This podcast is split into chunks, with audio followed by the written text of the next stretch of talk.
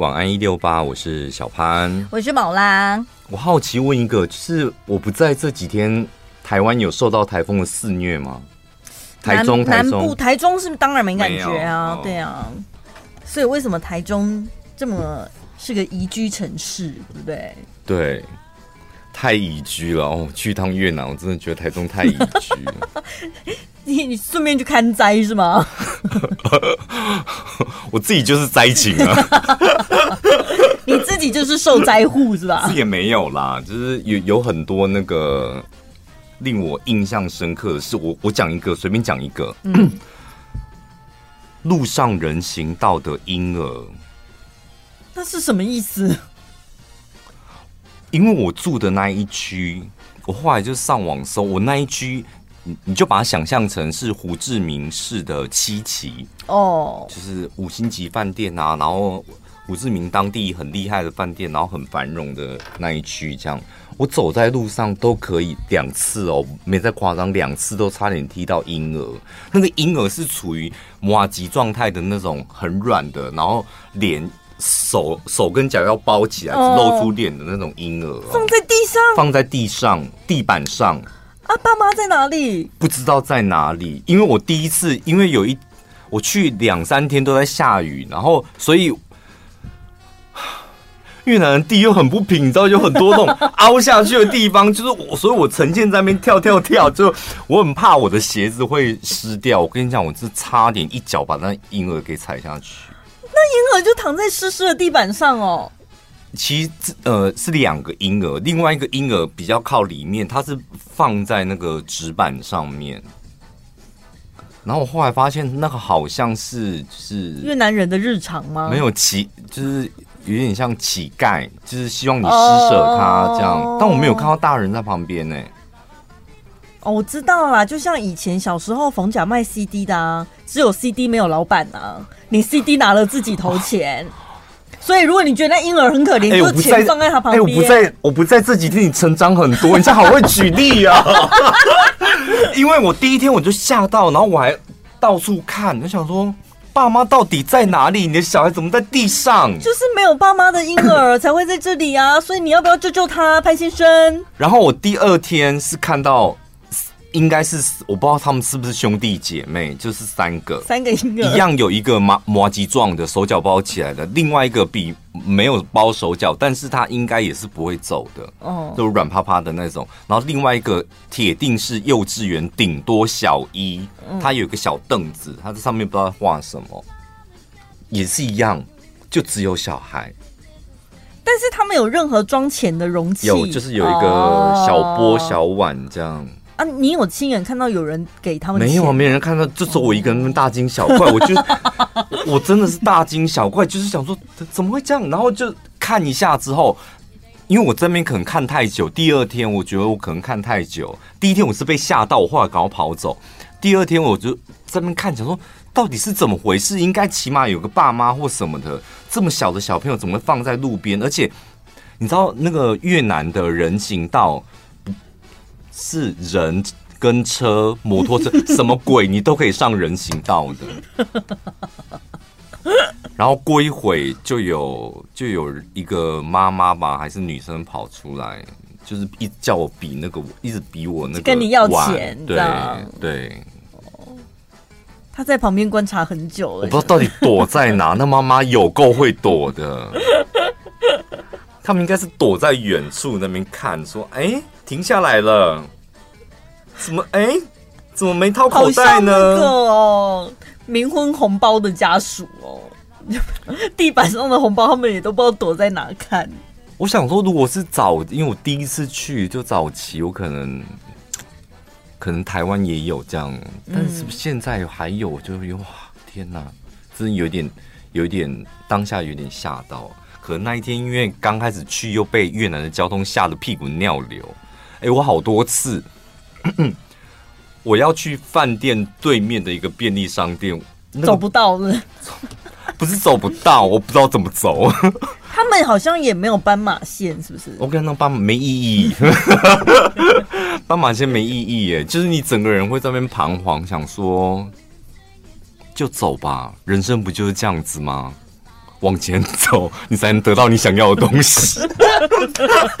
然后一边走，我真的好渴，我想买罐可乐。然后可以走吗？你要试看看吗？我觉得陈宝，你一定要去一次越南。我知道，我觉得在那种地方啊，好像不用担心什么行人地狱那种。就是行人，就是你如果在旁边一直等，没有车会让你，但是你只要踏出第一步，他们就会让你了。哎、欸，很多听众朋友私讯我说，你就是不要怕，无所畏惧的往前走，呃、走他们就会让开了。对，对你要不要去试试看？第一步最难呐、啊。所以你们去越南，你们都有试看看，就是过红海的那个状态，是不是？以为自己是摩西？你可以吗？陈宝，你可以吗？我还是会判断一下车速。我跟你讲，我后来搭计程车的时候，很认真的在。看那个计程车开的速度，嗯，我发现，因为我们是不适应越南的节奏，哦，他们有个节奏，他们有他们就是你知道越南人之间的那个节奏，所以你觉得，哎，好像很乱，其实他们都在那个节奏上面。所以你只要抓紧那个节奏，你不管他去哪里都畅行无阻。我讲真的，就那个节奏，我一直在被那个节奏，我可能我跟不上，可能下一次去我就跟上了吧。我搭计程车嘛，就是每天上下班就是搭计程车，然后我那一天就很认真的看上下班时间真的很塞，那个塞到有够夸张，就是你车开在路上，然后你的窗户的两边满满的摩托车包住你这样。有时候跟你一起一起往前，有时候他突然又让开让你往前，有时候他要合起来又让又包住你，这样 就呈现一个很妙的状态。我不知道为什么，你懂我那意思吗？就摩托车正把健身包起来了，哎，让开了，包起来了，让开了。就我想我这到底是什么样的默契？然后我就开开开健车坐坐坐到有一个小路口，也没有红绿灯，小路口。我就远远就看到有对向有一台摩托车，他在快车道哦，从对向到快车道，然后他现在打算在快车道，不是红绿灯，就是一个缺口，他要大回转哦，摩托车，但路上满满的，我们我们这个车道满满的车在直行，他那时候他没有要停，他打算他要。大回转，这样摩托车后面载了一个类似阿嬷的东西，真的可能因为包的太紧了，就是应该是老老的阿嬷什么的。然后我就想说，不可能，你应该不会这么做。但就想说，你的脚怎么没放下来？就他的脚没放下来。然后我的电车要往前了，他还是没放下来。然后想说，那我的电车应该要减速吧？没有减速，陈宝拉，他就继续的这样。到快车道，然后开始要动，那那都要零点零几秒。我现在讲比较慢，零点零几秒。然后我的计程车也完全没有要减速。然后我想说撞到了，铁定在接下来要碾过去的，就一定。当我有那个想法的时候，汽车，我的计程车跟那个机车已经快要快要碰在一起的时候，机车加速了。哦，所以他钻过去了。到底是谁告诉他们说你加速？然后我现在我不减速。那个默契太惊人了吧！然后那计程车没按喇叭，也没有做任何的举动，也没有骂什么，也没吓到，也没生气，这样子就很自然而然发生了。如果是你是那驾驶在路上，你铁定就去你妈的！对啊，没有很平静，很平，他没有减速这样。然后我想说，然后最后那摩托车就加速，然后就走了。感觉好像每一台机车都是白沙屯妈祖。没有，后来我大概懂逻辑。像我们在台湾行经路口减速慢行是吧？对。我们遇到有车有人可能有危险，我们会减速。他们不是，如果你想走，如果你敢，请你加速。对，越南人的字典没有减速两个字。对，就是见车，他可能当下的时候没有，我顺顺开就好。然后可能跟那个摩托车对到眼，哦，你要你要快是不是？那你自己加速喽。他说好，我加速，然后就走。所以他加速，只要成功就不会撞上，就没事这样子。对，我大概就懂他们交通上的逻辑，应该就是这样。嗯嗯。所以结论就是不要怕，不要怕，真的不要怕。机车或者行人都是秉持着一定的原则，就是不要怕。我下次我觉得我今年想挑战看看在越南骑摩托车。没必要吧？你在台湾都已经多久没骑摩托车了？你还要去越南骑？我觉得这对我来讲有点像是登喜马拉雅山之类的圣母峰什么？我觉得你们要不要挑战看看在越南骑摩托车？好像蛮好玩的。叫那个太原那个范姐安排一下越南骑摩托车，半天就好，安排在那个行程里面，看谁能够准时回来，可能加发什么一千块、两千块的加菜金什么。呃，对，那晚上去饭店应该都会有自由时间吧？就是自由活动时间，就是每一个人标配，就是先帮大家租一台摩托车啊，你可以自由去逛。对，然后要签那个生死状嘛，就是很像手术 前，手术前要 家人要签那个同意书一样。王天佑说他在越南骑过五天的摩托车，好厉害啊！我的天，实至名归啊！什么天王吗？天王实至名归。衷心佩服，而且怎么去越南？他说什么自驾游，然后是驾摩托车，欸，这才是真的假啊！对啊，真的很重，比日本冲绳什么自驾来的厉害多了。讲出来超级太屌了吧？为什么要在越南骑摩托车？嗯，是预算的关系吗？觉得没有比较方便吧？哦，有可能，对对啊，要不然你光是嗯，你光看那个塞车，他们有什么地铁吗？捷运？没吧？哦，说到这个，我也觉得很妙，因为我们大部分你们去每个国家都是这样嘛。机场出来应该是接高速公路，如果你要到市区，是不是这样？嗯，机场可能经过机场的高架桥、快速道路，一定最后会连到一个类似像高速公路或是高速公路，但是。我自胡志明机场一出来，然后我想说看一下吧，一看，哎、欸，怎么有红绿灯了？一出来就是市区了。出来大概我大概一两分钟，就是立刻就是摩托车就然后又来包住化开就。那所以他们机场是真的很市中心呢、欸，对不对？我不知道哎、欸，我想说还是他们没有高速公路，没有很没有很多的高速公路或是快速道路这种。嗯，有可能哦。我觉得这样蛮好的啊，表示去市区很方便吧。好像骑摩托车就可以去搭飞机 出国。对呀、啊，很嗨耶！我所以，所以王天佑，你是买一买，然后行李箱背在后面，然后骑摩托车去机场这样子，然后最后饭店借摩托车，然后在机场还摩托车，这样哦，很方便吗？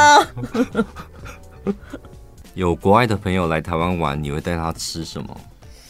臭豆腐一定要的啊，就是那种很很恶心的，先吓吓他们，然后顺便测试一下他的那个忍受度。你是讲真的还是讲假的？真的，但是会先试臭豆腐。但是我会先问，我会说你要不要吃一些怪怪的？你们。绝对没有的东西，但我会先解释，可能那个是猪血糕啊，嗯、那臭豆腐很臭什么的。那如果他光是听形容，他就不想试了，那我也不会强迫他。嗯，好，然后说不要那个，我听说过那很可怕、啊。那第二个你会选什么？台湾的东西哦。嗯应该要顺便带他去感受一下那个夜市吧，哦、对不对？所以夜市里能买进夜市里面、嗯、能买到的东西，maybe 那个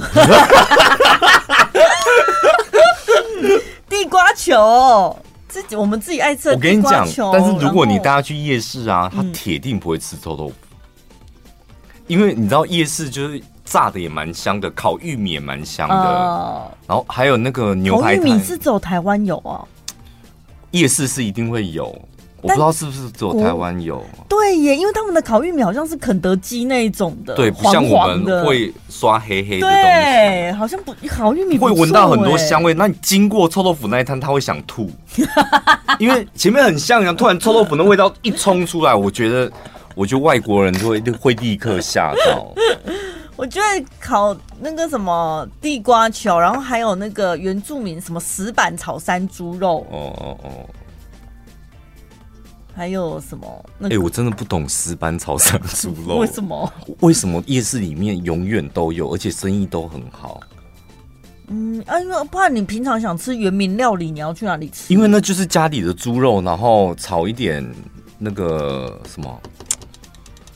那个洋葱对，然后洋葱就这样，也也没什么特别的。啊，可是因为他就穿原住民的衣服，就觉得好像是真的。我跟你讲，应该是因为我每次去 都看大排长龙，然后就会忍不住想说，还是我上次吃的那一家不好吃，没特色，就看人家排就也买一下，然后吃一样啊，嗯、一样，一样蛮无聊的。我们是吃包装、吃氛围的，那个肉怎么样不重要，哦、因为有当地服装，对不对？对，而且它真的是用石板，它又不是铁板。哦，那一块我们看不出来，因为都黑的啊。铁跟石头一铁就平平的，但是石头是有一个旁边哦，真的一块石头，对，不一样的那个不规则切面呐、啊。嗯，还有什么意思？有那个我很爱喝的那个什么椰仁汁还是什么椰奶，你知道吗？夜市椰奶加西米露，剉赛椰奶，对，加西米露。所以你们大家喝容易剉赛的东西，谁出国吃东西不剉赛的啊？没有没有哦，拉一点多多少少蛮正常的吧？怎么把你去越南了？拜托你跟我们公司的团去啦。跟团是相对你很安全，安全非常安全，吃的也安全，就 过马路也安全。那你可以就是中间也有休息脱队去喝一杯他的饮料，因为我看他的饮料，我真哦天哪，我真的啧啧称奇。我不是我遇到下雨天吗？然后我就想说，为什么有这么多人蹲在路边路边的屋檐下这样？然后两个保利龙盒装海鲜那种保利龙盒，然后上面放满了杯子。然后杯子的底下有一些红红绿绿橘橘的颜色，这样、哦、很荧光化学的那种色素。然后我想说，这种饮料摊有人买吗？然后我就走了嘛。然后就是去展场，然后晚上回回来的时候七八点，满满人。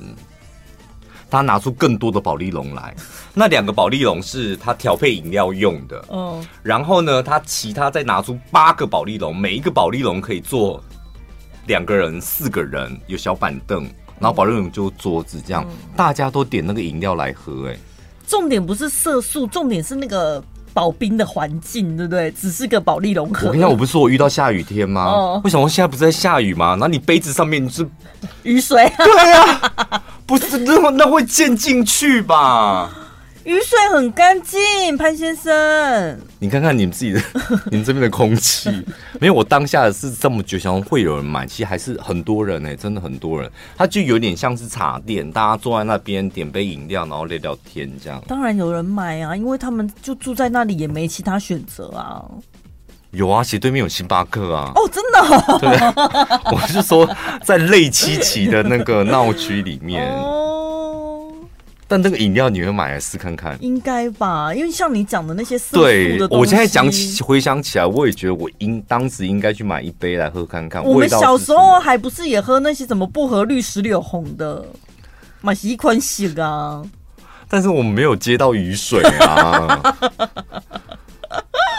我真的觉得还好哎、欸，你知道他他坐在那边，然后他调配的冰块什么，就是 就是在他大腿旁边的一个小波，一个波的东西，这样咬出来，这样然后拌一拌。都去了，不要这么多挂碍吧。对，我觉得我这一次就是太狭隘了，我觉得，嗯，就是一直在那边想东想西。你你也不是去什么深度旅游啊？我不是，我就铜臭味，我就是太铜臭味，我去就赚钱啊，然后就是。可能工作，然后对啦，不会看什么都不爽，不会有那个心情。对，但如果跟朋友去，的确是可以去尝试看看的。好，所以外国人，我觉得应该给他吃一些他们没有的东西，比如说像蚂蚱啊、碗粿啊这种，肯定没有。对，蚂蚱，我觉得我我个人可能会投第一名，哦、先先带他就是。入门槛一个基本上不会出错，嗯、但是你知道叶子包包饭，饭里面又有一些什么东西，一边吃一边想一边问，这样那个互动性还蛮强的。嗯，然后不会出什么差错。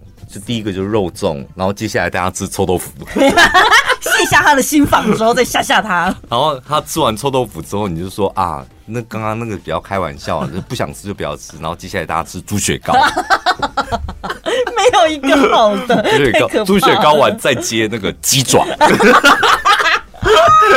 吓死他！我想说，天啊，台湾到底是一个什么样的地方？没有了，就是说开玩笑的啦，没在吃那个，然后我们不不常吃，然后就因为外国人就很害怕那个鸡爪那个东西，嗯、然后最后大家就去吃东山鸭头。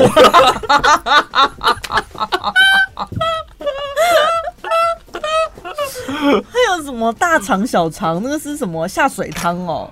可是那个他们可能看不出那个形体，切太细，对啊，不知道不会害怕。哦、我觉得喝了他吃了，你再讲解，他可能会哦。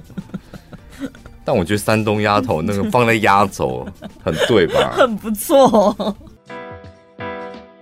这才是真正的快充体验。全新第五代 iWork Pro 快充直插式行动电源，体积小不占空间，智能温控芯片，高效率输出，还能同时充电。不管是商务工作还是外出小旅行，数位显示随时掌控剩余电量。即日起到八月十号，点选节目资讯栏专属连结，一次订购两颗行动电源，享有团购优惠，再免运费。好，来，来什么来？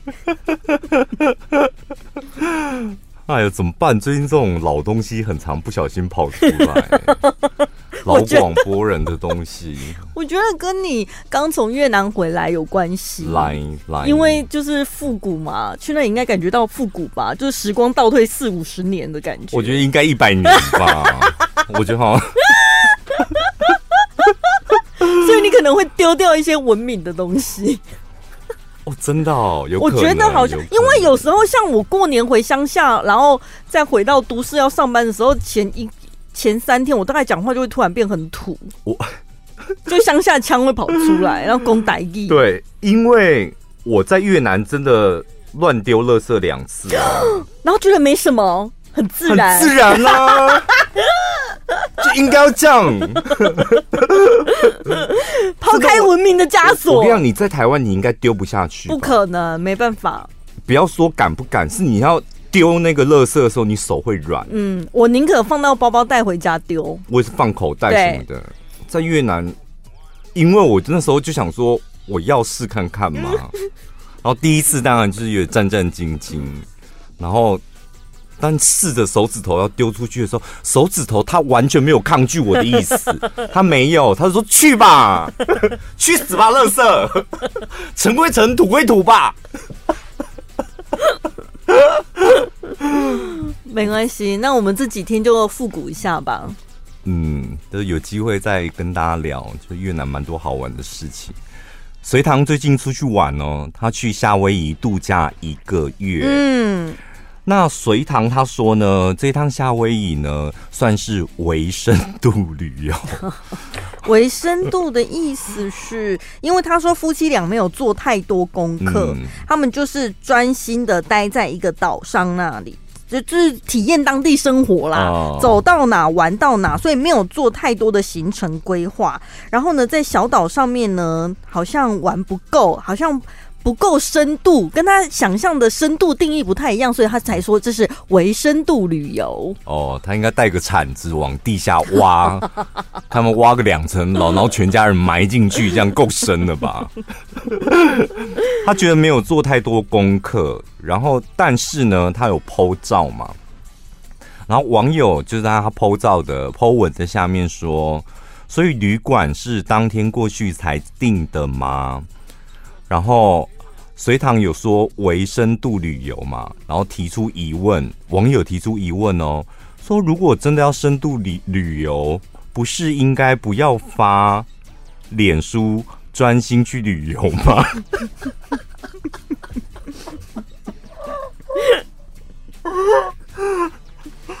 好辛苦哦，就艺人，你现在出去玩，你到底是发文还不发文？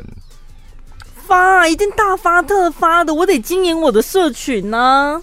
对啊，那发了文，你应该要好好玩，不应该发文啊。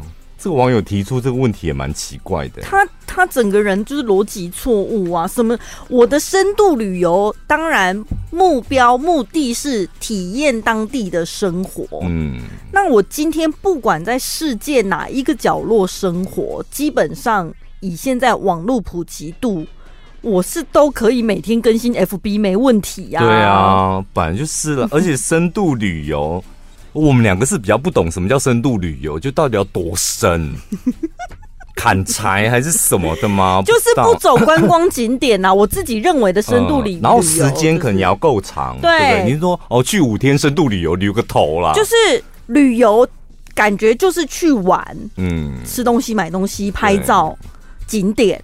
那深度旅游感觉就是我在那里生活一段时间，对我来说那个叫深度旅游。因因为我我之前看那个阿芳老师，她也是很爱出国，她跟她老公两个人，然后有时候跟她的嫂嫂这样。她说她的旅游她很坚持，就是再累一定要有个 两三天是自己做饭来吃，嗯，所以她订的饭店就是按照这个逻辑要厨房。然后她觉得她喜欢，就是去当地的超市买当地的食材，尽量做出她老公喜欢的台湾味。比如去英国，可能待个半个月都吃英国食物，她老公会不太喜欢。然后就偶尔让她吃吃卤肉饭，但是卤肉饭跟台湾不太一样，因为我可能是在当地买的食材。对啊，这就去印度啊，去英国啊，去飞去哪里，他都习惯这样。嗯，但这就是他的那种深度旅游。我们来看一下那个隋唐怎么回复，像像这种留言我也真的没办法回。隋唐看到留言之后亲自回复，他说：“全家人不是住旅馆，并强调带家人出门旅行，把住宿安排好是基本的责任。而深度旅游要不要发脸书，也是每个人的自由和选择。旁边的人，你没有什么好多嘴的。”但是这一次刚好就是选择你专心的旅游回来才发的哦，所以他是已经在台湾才发那些东西，这很棒哎！哎，这个我没办法哎，我觉得像有时候发文就是当下的那个感受，回到台湾或回到家，有些人真的会这样子哎，嗯、回到家可能回到台慢慢整理整理完再发，我想说啊，整理完那感觉都没了。我们同事也是，他去看那个演唱会也是，已经隔一个礼拜了，他还在发演唱会的。我想说，哇，好厉害哦！什么意思？就有点像在让我看重播的东西耶。可是我觉得他这个做法也蛮贴心的，因为如果以演唱会为例啦，尤其那种长期，你不要提早先给他破梗啊。嗯，但是我觉得一。现在经营社群的人真的很辛苦，你没有所谓的放不放假，就是时间到了，你该发文，你还是得要发，嗯，就不管你有没有东西，然后什么深度旅游、浅度旅游、微深度旅游，这对我来讲就是一个，就是没做功课就没做功课，还在微深度旅游。没有，我觉得他的他本来就没有打算要做功课。只是我不知道它卡在哪里，觉得还不够深。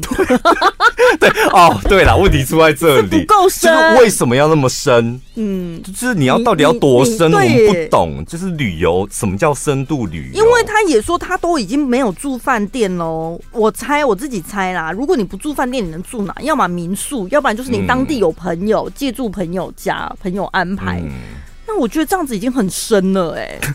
因为大部分的人，你去一定是订住饭店。如果我对，如果我出国是住朋友家，我跟你讲，我就会在我的 IG 上面写我超深度旅游，我深入民间，体验日本人是怎么过生活、讨日子的。你可以亲，就是近距离看到他们一整天的作息，这样还不够深吗？你要怎样？你要在那里上班是不是？我跟你讲，有一次你去日本有住过民宿吗？没有。我有一次，二零一九那时候是住民宿，第一次。它就是一一个透天这样，然后透天的一楼是停车，二楼跟三楼就分别租给别人当民宿这样。然后我当下就是拖着大行李，然后我朋友说：“哎、我们是住三楼。”然后说电梯在哪？说没有电梯。我当下就觉得哇，深度旅游，深入民间，感受什么叫没有电梯，扛二十八吨的行李上三楼。然后一一进门，我朋友就讲：“我跟你讲，这一间最好的地方，你知道是什么吗？”我说：“是什么？”因为一打开就这样一个空空的房间，有床，然后有个烂烂的沙发，然后跟一个就是很多遮蔽物的阳台。他说：“我跟你讲，这一间民宿最好的地方是它有洗衣机，所以要在这里洗衣服，好深哦，好深哦，超深，好不好？我们我刚开始我因为我不洗的、啊，我想我出国干嘛还洗衣服？但是我或者是你是叫饭店的送洗，不不会可能自己按洗衣机？不会，我因为我觉得就内裤我就去。”我穿了就丢掉这样，嗯、但是我跟你讲，我第一天、第二天看我朋友每天在洗，我跟你讲，我也手痒了，就想说，啊，我来洗洗几个米给喝啊！你知道我洗什么？洗浴巾。因为你穿的衣服没有没有烫，就洗完晾完皱皱的啊，内裤我就丢掉，只好硬洗毛巾哎、欸，硬洗，然后洗完就跟他一样的，然后说哎、欸、要晾哪里？走去阳台找个地方晾起来，就哇天哪！我现在融入日本，好，我是日本人，然后看到然后邻居他可能也在晾衣服，这样我好日本哦。上次我跟你去泰国的时候，我自己一个人住一间嘛，然后因为泰国真的是太热了，那个内衣裤就是如果你不丢，然后你没有洗的话，那个真的会酸掉，所以我就每天回饭店之后，我就在那个浴室里面洗衣服，然后就晾在那个浴室里面。还好它浴室是有开窗的。然后那个感觉，洗衣服其实没什么了不起。什么叫做深度旅游？那种感觉是你在国外洗了衣服、晾了衣服之后，可能隔天早上睡一觉起来，你去摸那个衣服，它的。干爽程度，你会想说哦，原来这里的气候，我的衣服要掉多久才会干？哦、过了一个晚上，哦，它现在的干爽程度是这样，跟你教教大家不太一样。那 你教教大家，因为我也没有在泰国洗过，就是因为日本它那个算是有脱水加微烘干，微烘干就没有到很干。泰国你用手洗手拧，挂在那边几天才会干。应该是要大概差不多也要完整的一天吧，哦、因为隔天起来是还是有一点点轮轮呐。那你是手拧吗？手拧啊？那你我跟你讲，你也可以讲说你去泰国深度旅游，因为我还没有手拧哎，你是手拧。那你们去印度，你们就可以去泡泡恒河水啊，够深了吧？因为最近刚好有朋友一直在规划。他们想去那个韩国玩，嗯，然后我就问他说：“韩国你要玩什么？你去韩国你主力你会做什么事？吃东西、买东西、逛街啊，是吧？如果是首尔啦，对，对，除非你去可能南怡岛、济州岛啊，对，就比较偏风景的部分了。不然去韩国大部分就是不停的吃肉啊。”然后跟买衣服就这样。对，他说没有去夜店。哦，有有有一派的人是这样也没错，专门玩韩国夜店。哦，我们不一样，因为我们连台湾的夜店都不去了，我们就不是夜店咖啊。就小潘的朋友们，你们认真听这一则新闻哦，你们去得了吗？三十七岁的女星去韩国宏大夜店。拒绝入场，连续三件哦，连续他一间，然后就说啊不行哦，就替你往后退，不好意思，就拒绝他再去下一间。我们像我们出国要去夜店，你就拿护照嘛，对，给他看一下，然后下一间又打开他的护照，说不行哦，请你往后退。他再去下一间，不行哦，小姐，请你往后退。然后她是女星吗？她是女星，但我不知道她是谁。对。以前我就有听说过，然后那个这个女星就说：“好啊，我就是阿姨啊，全世界都知道我是阿姨啊，全世界啊，对我就是阿姨，我就是阿姨，怎样？我就是阿姨。”干嘛闹脾气呀？他就录了一段影片，然后下面的网友你知道，我觉得网友最好笑，网友说：“算了啦，你们闹脾气的，你闹脾气的样子更像阿姨。”对呀。之前我就有听说过，韩国夜店审核非常严格。他除了看年纪之外，再来就是你的穿着打扮。就是如果是很太休闲、不够辣、不够正的，真的也进不去。因为我第一次去韩国是去员工旅游嘛，嗯、我们是第一团，你们是第二团嘛。哦，对，那时候，然后，然后我们是四个男生啊，是我风猫、许志宏、高令珍，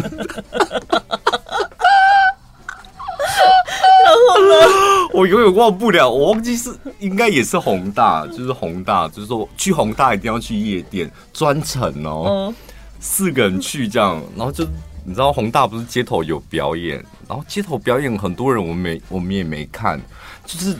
宏大那一站下就直直的往夜店的地方走，这样走到夜店的门口，那个我们其中一个人朋友就说，同事就说：“ 可是我们穿我们穿这样，我们进得了吗？” 然后我们四个人就互看，我我说：“我们这样看起来好土，好狼狈，哦，算了，先回去换衣服吧。”好像我们也没带什么好看的衣服，哎，但是我们现场买啊，没有，我们当下就想说。啊，又不会怎么样，反正我们是台湾人呐、啊。我们本来有在那边犹豫了一下，说又不会怎么样。我为什么我们会这样子问的原因，是因为我们看到在排队的人，就是哦，都是光鲜亮、光鲜亮丽，然后我们就很像观光客，跑了一天行程了。还去北村什么走那个山路这样 对不对？你才会绕去好大嘛。听说都有点湿润感。然后这种有自然卷的那个，你知道头额头刘海都粘在额头上面了。就我跟风帽，我们的刘海都粘在额头上面。他说还要去吗？可是去夜店之前本来就是应该要先洗澡，不是吗？没有，我们真的没有想到这么多。我们就只想说白天什么在那是叫北村嘛，北村那里走一走。然后晚上就要直攻宏大了，想的很美好，就真的到夜店门口，就是信心被击垮，完全被没去，这样就回饭店了，也没有经历过被拒绝的那一段，没有自己，我们自己否决了自己。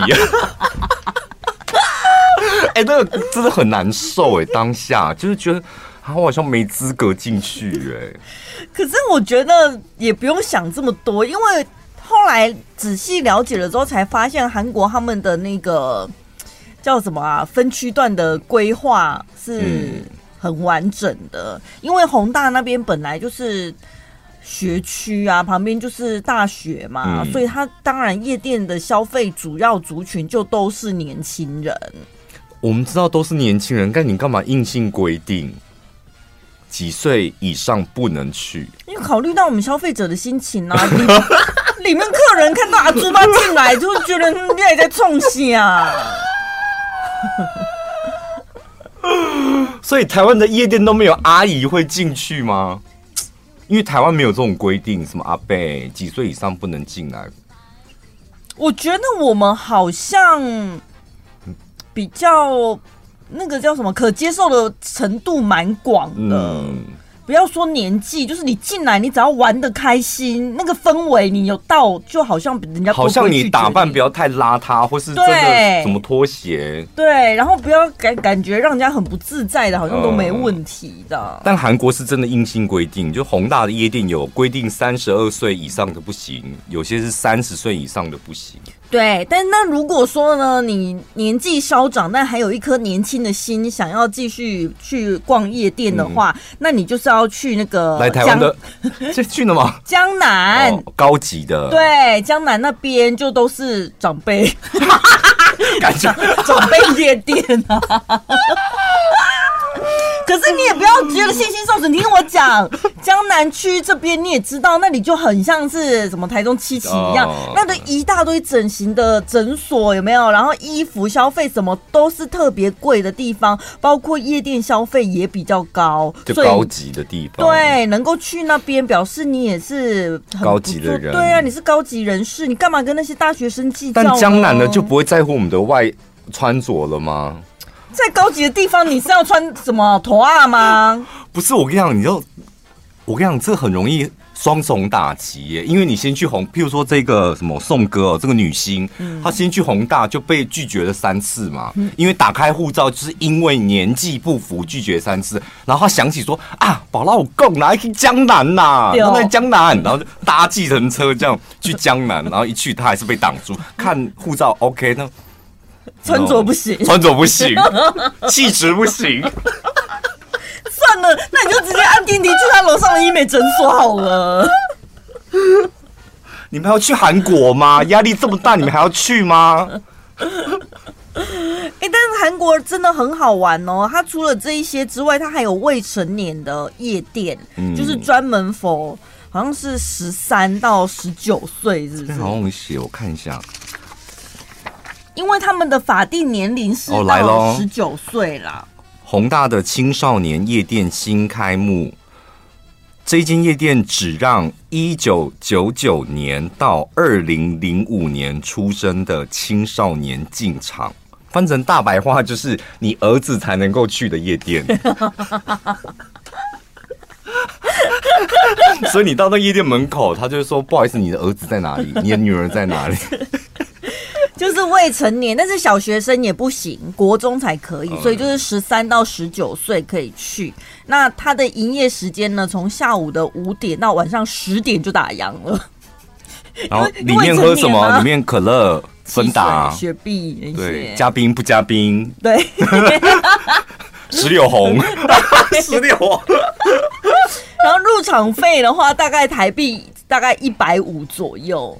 哦，主要他们就是因为呢，韩国夜店文化很风行，但是有一些青少年，他们就会觉得他们也很想要去感染一下、体验一下。那为了要符合他们的需求，而且他们课业压力也很大嘛，就有这样子，倒不如我们设立一个合法的地方，让他们好好的发泄。那里面当然是不能抽烟、不能喝酒，就是喝汽水这样。什么意思？那你？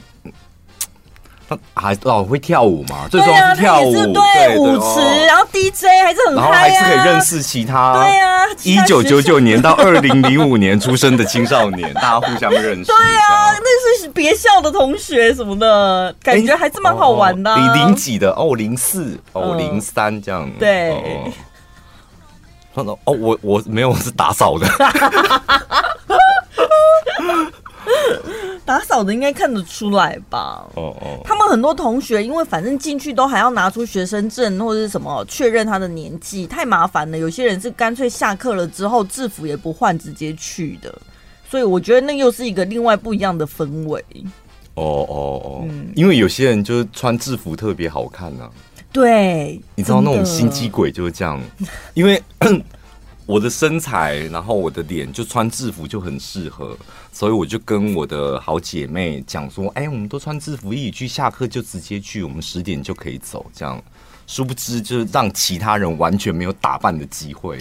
以前在学校也有那种人啊，就奇怪，你这他制服为什么都特别好看啊？嗯、后来才知道，人家都没有私底下偷偷拿去改，改个。短一点点，然后稍微紧一点点，什么的，然后整个人气势就不一样。对，就是符合自己的身材的，啊，跟我们那种只穿学校发的公版根本不一样。哦，你是穿公版的，你没有去一中街改，不是一中街，后来有啦，后来有啦。然后你是水蜜桃丝吗？发现这个小秘密之后，想说，嗯，不能输。但以前我们学校会改制服的女生都是会打架的。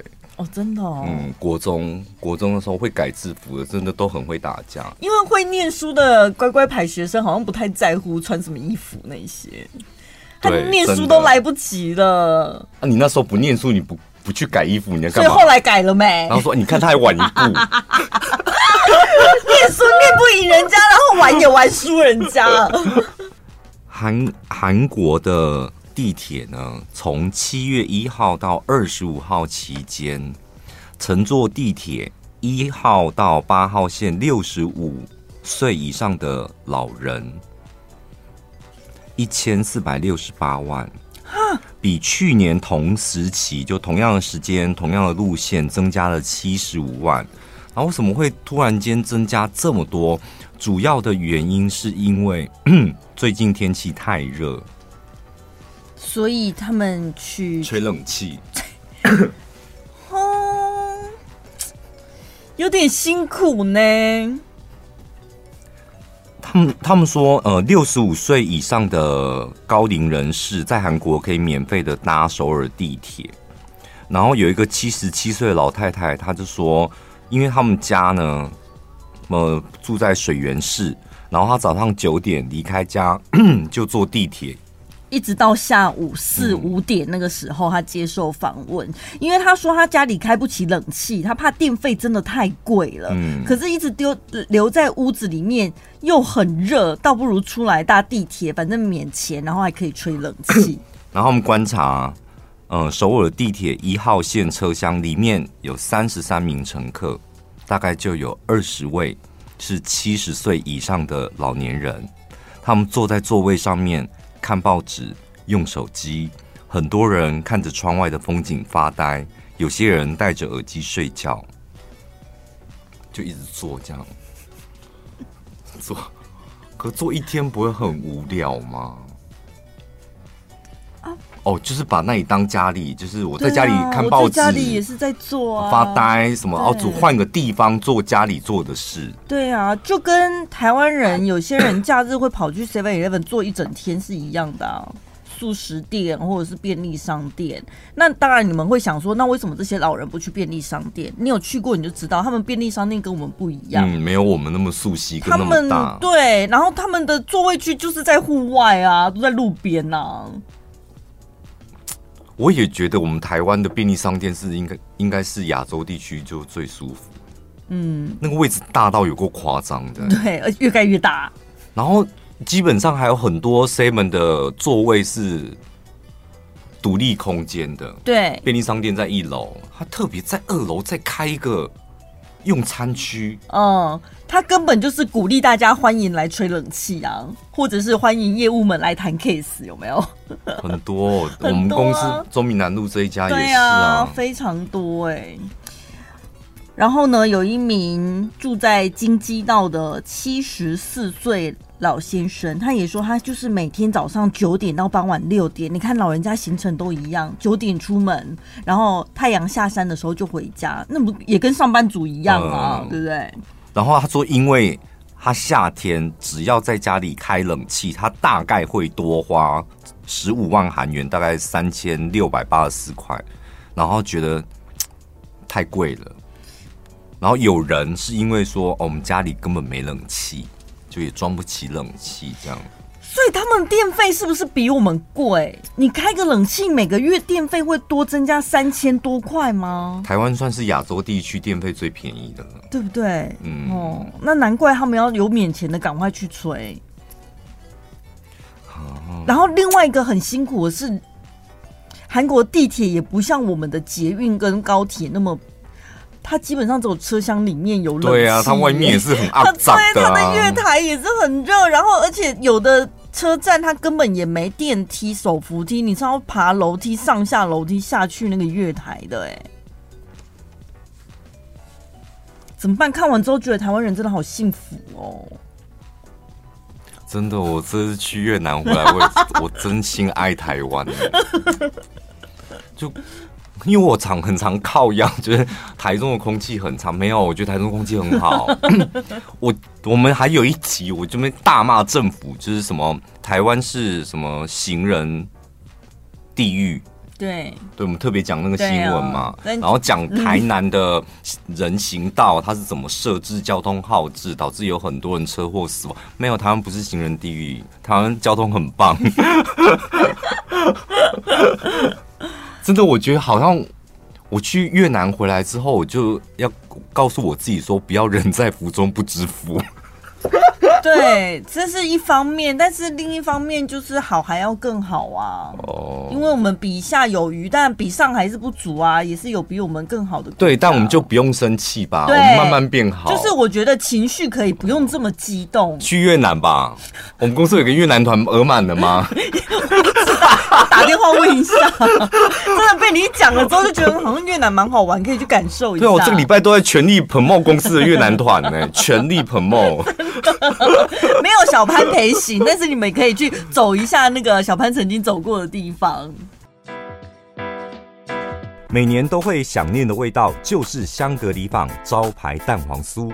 严选红土腌制二十二天咸鸭蛋，搭配绵密细致的豆沙馅，还有着金黄纹路的酥软外皮。每吃一口香格里坊招牌蛋黄酥，扑鼻而来的浓香蛋黄和扎实的豆沙就在嘴巴里化开。即日起点选节目资讯栏专属连结，快上到香格里坊官网预购中秋节人气伴手礼盒。